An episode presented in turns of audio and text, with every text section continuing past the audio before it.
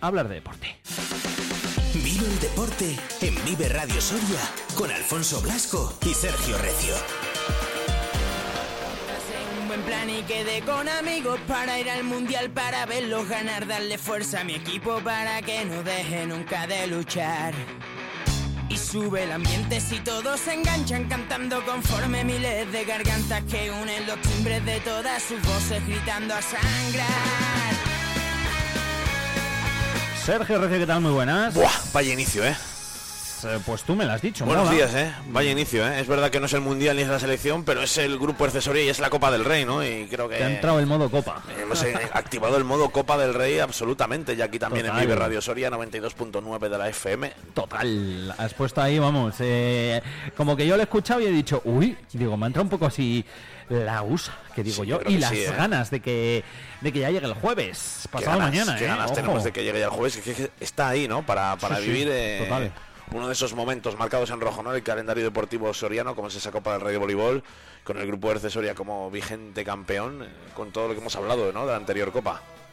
Jolín, eh, a ver, dentro de que puede estar más o menos difícil el, el ganar, yo escuchándote eh, ayer, escuchándote hoy, eh, no sé, como que, como que tengo ilusión, ¿sabes? Como tengo más ilusión todavía. Es que creo que mm, al margen de si se gana o no, y dónde se llegue o dónde no se llegue, si se juega a la final, si se cae antes, si Ya solo con jugar la final, molaría. No, no, lo, que, pasa quiero- es que si llegas a la final... Si llegas a la final que intentar ganarla, pero yo creo que lo que todo el mundo tiene claro es que este equipo va a competir y que Sí. este equipo está ahí, ¿no? Para, para poder ganarla. Eh, creo que es una garantía, ¿no? En- en- de estos últimos años con Alberto Toribio, en el que mm, son lógicamente unos de los favoritos, van segundos en la Superliga.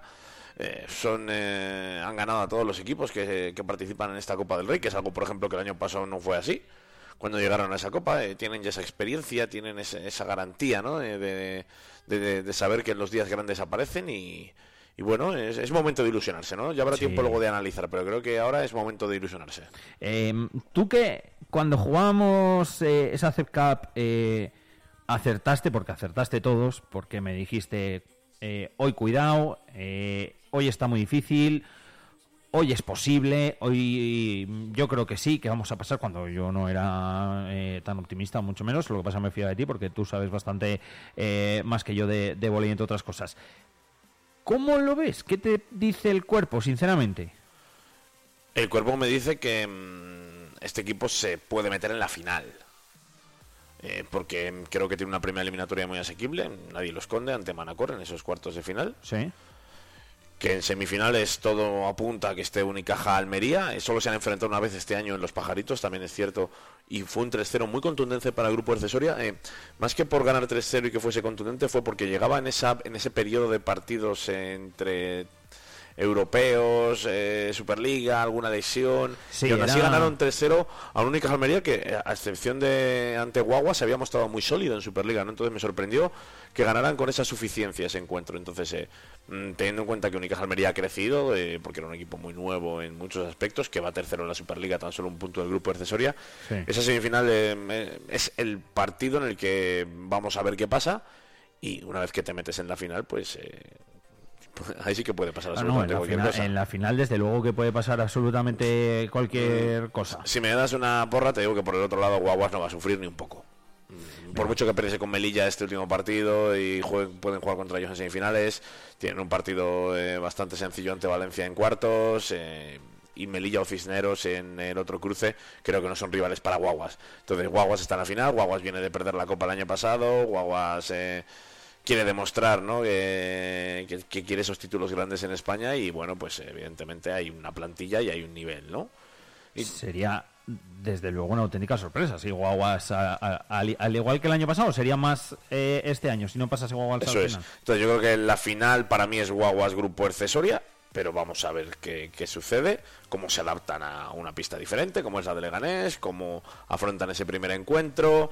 Eh, también a lo mejor le viene bien al Grupo Ercesoria que Manacor compita, al menos un poquito, ¿no? que no, no baje los brazos demasiado pronto, porque probablemente Unicaja Almería tenga unos cuartos ante Teruel bastante complicados, eh, tenga ya ese carácter más competitivo ¿no? en las eliminatorias. Entonces Sí. vamos a ver, la parte mala de que te toque un rival fuerte es que es fuerte, la buena es que ya entras en competición, ¿no? Total. Y si el grupo Accesoria tiene un partido muy fácil, realmente cuando va a entrar en competición va a ser en esas semis con Unicaja. Entonces, eh, muchas cosas que analizar, pero creo que lo más importante y lo vital en este caso es que Alberto Toribio, ya, escuchamos declaraciones del técnico, eh, considera que el equipo llega bien.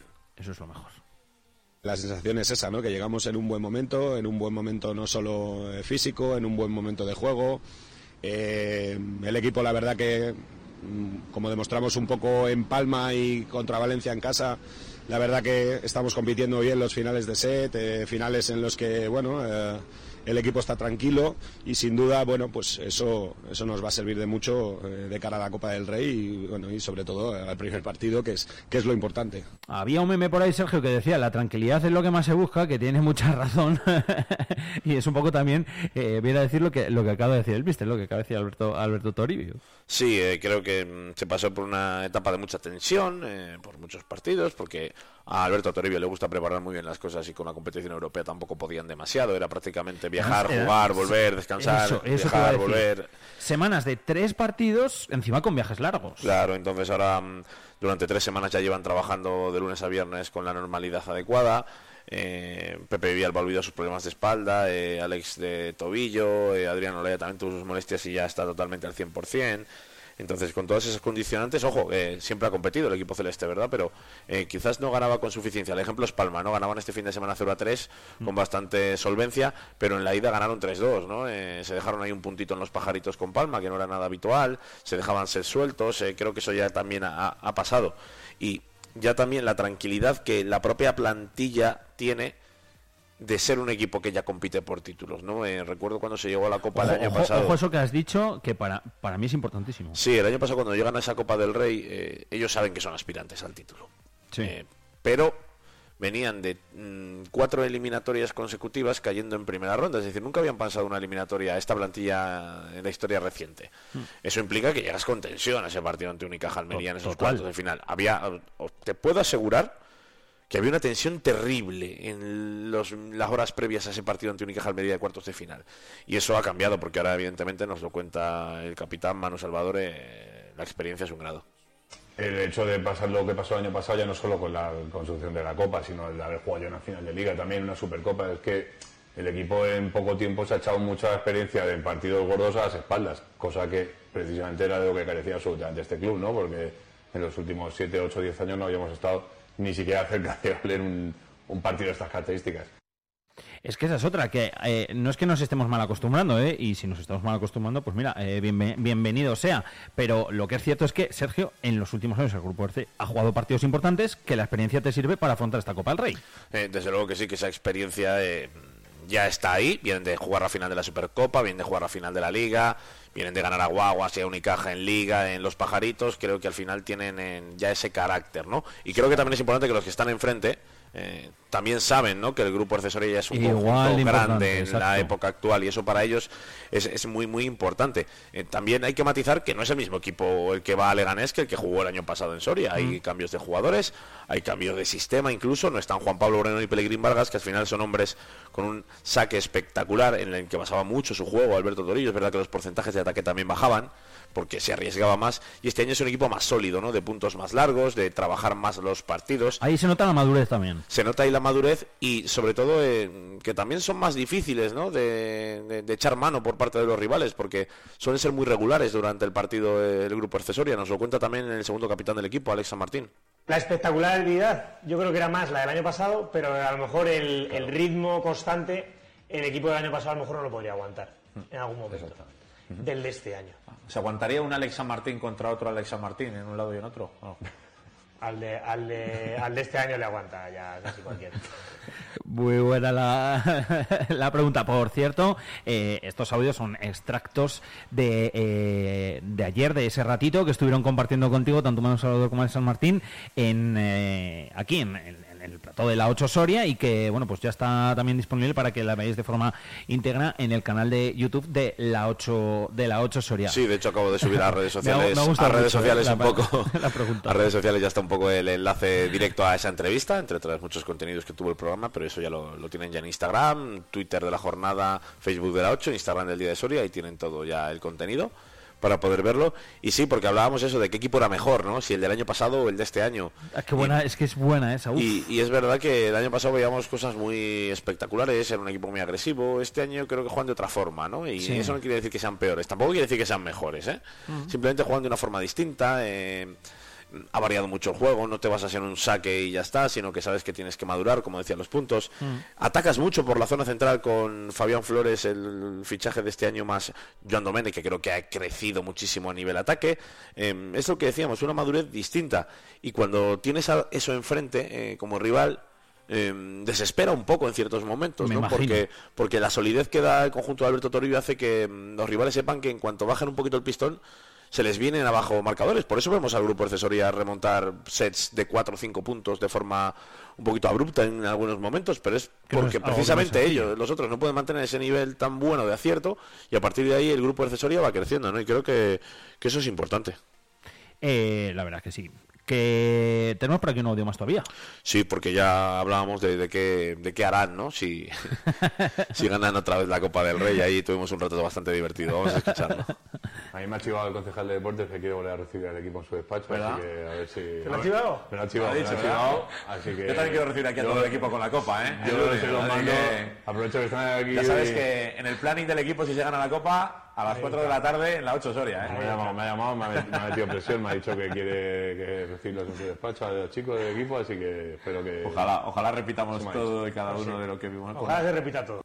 Es verdad, ¿eh? ojalá se repita todo que al final con todo eso co- es con lo que con los que con lo que nos quedamos. Al final es lo bueno del, del deporte, ¿no? Lo- lo- los momentos esos que te da y la alegría que te llevas, pues lógicamente tras haber ganado una Copa del Rey. Oye, ¿tú qué vas a hacer si, si gana? Muy pronto para preguntártelo. Muy pronto para preguntármelo. ¿Cuándo- Celebrarlo. cuándo- Si, si ganan, voy a celebrarlo y voy a hacer el lunes el programa de la jornada. Esto es lo único que es seguro en esta, bueno, seguro en esta vida no hay nada, pero es lo único seguro, que haré un programa especial y que ese programa eh, te contará con la plantilla, como ya habéis oído, del grupo Accesoria, con la copa aquí y con un día de celebración. Eso- eso- eso eso te lo puedo garantizar. ¿Cuándo, ¿Cuándo te lo puedo preguntar?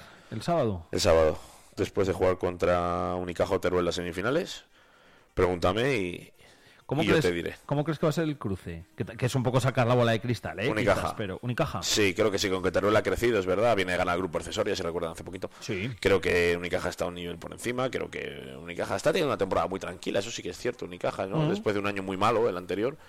Y yo le veo un punto por encima de Teruel, sinceramente. Creo que en los duelos de liga ha ganado también Unicaja Almería Teruel y eso al final les da una garantía de, de saber que están un poquito mejor. Teruel viene muy al límite, ¿no? Es verdad que es capaz de competir y de estar bien, pero en ese límite de como que no te salgan las cosas no vas a poder. ¿no? Uf, es que... eh, Y esa sensación es muy mala, ¿no? Cuando sales a una cancha porque se está haciendo un año raro, irregular, y, y eso al final eh, puede venir bien la copa porque desactivas un poco eso de la liga, pero también puede venir muy mal, ¿no? Entonces vamos a ver. Qué eh, peligroso es lo del límite en una en un torneo a eliminatoria, ¿eh? Sí, está claro. Creo que el grupo accesorio el año pasado demostró que precisamente mm, eh, llegaba muy bien, ¿no? Eh, arrasó por ciertos momentos en los partidos. Bueno, yo creo que arrasó prácticamente en todos, salvo un pequeño bajón ante Teruel.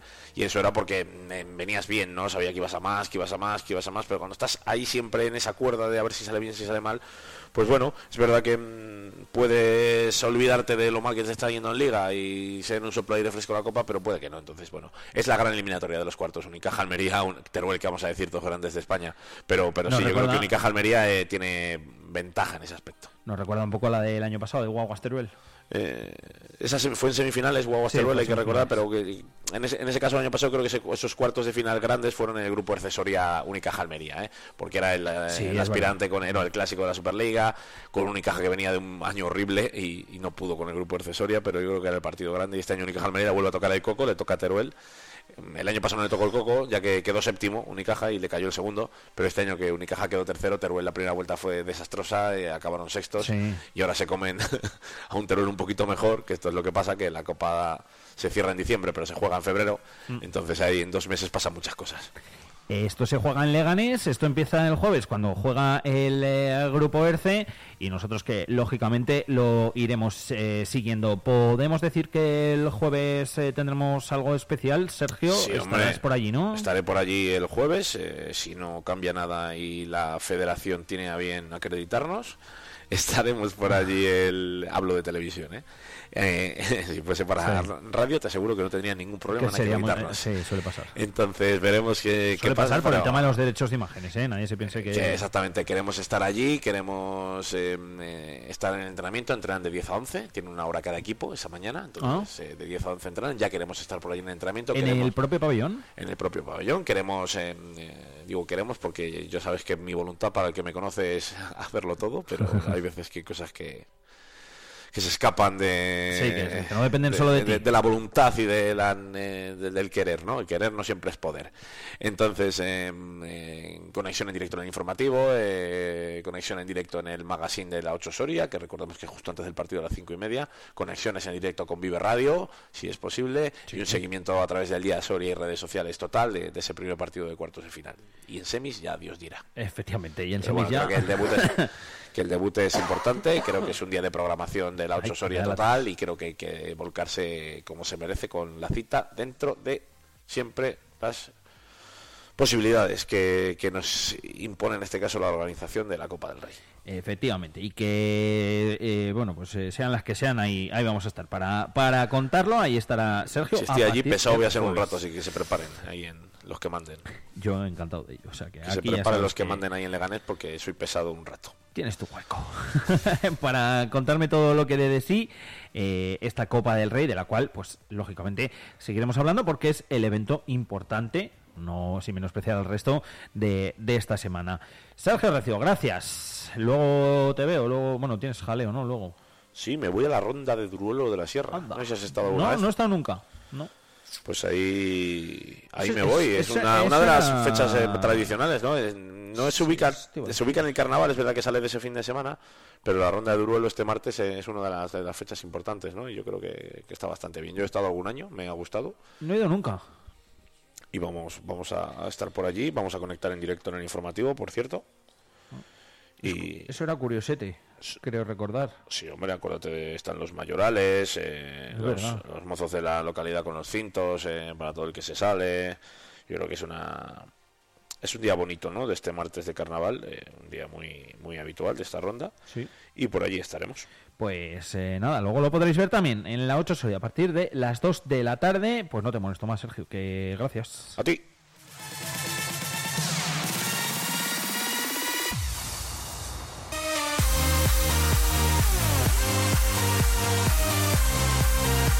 プレゼントは?